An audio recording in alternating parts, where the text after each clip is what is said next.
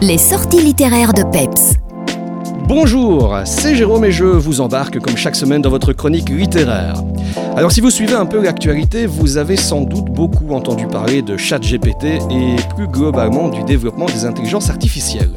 Quality Land de Mark Kling est précisément une dystopie dans laquelle le monde est dominé par des entreprises géantes qui ont remplacé nos gouvernements. Les technologies de pointe, parmi lesquelles les robots, sont omniprésentes. Les citoyens sont classés par niveau, ils peuvent porter des lunettes qui transforment l'aspect physique des gens à leur guise, investir dans des androïdes qui les accompagnent ou copient tout simplement leurs gestes, etc. On suit dans cette histoire les tribulations de Peter, un homme parfaitement banal qui mène une vie routinière dans ce monde de plus en plus automatisé et individualiste, qui n'est d'ailleurs pas sans rappeler curieusement le nôtre. Sa vie ne tarde pas à être bouleversée quand il se retrouve propulsé du jour au lendemain à la tête d'une rébellion. En parallèle, on assiste à l'ascension politique de John.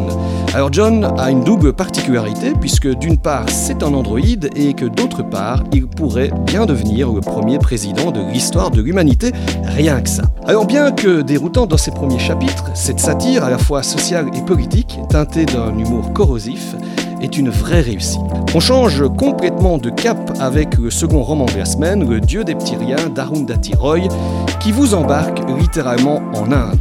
Et quand je dis que ça vous embarque littéralement en Inde, ce n'est pas simplement une façon de parler, tant le roman parvient à nous immerger de façon assez fantastique dans ce pays, à la fois mystérieux et lointain pour les Européens que nous sommes. On suit dans cette histoire les aventures, et plus exactement d'ailleurs les mésaventures d'Esta et Raël, des jumeaux, qui ont vécu au cours de leur enfance un événement traumatisant qui a provoqué leur séparation. La construction de l'intrigue amène le lecteur à découvrir progressivement la nature du drame, mais aussi ses répercussions au fil des souvenirs de Raël qui nous sont racontés.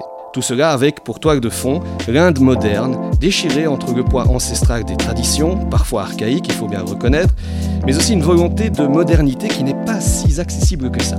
Les castes, les rapports hommes-femmes, la structure familiale et ses valeurs, ou encore la tradition à l'épreuve de la réalité, sont quelques-uns des thèmes développés avec brio dans le roman. Et pour ne rien gâcher, le style, très imagé et parfois même fort poétique, charme littéralement les yeux. Voici donc un récit fort qui fait la part belle à la psychologie et qui montre à quel point ces petits riens de la vie ricochent et s'amplifient jusqu'à affecter profondément une existence. Tout un programme en perspective.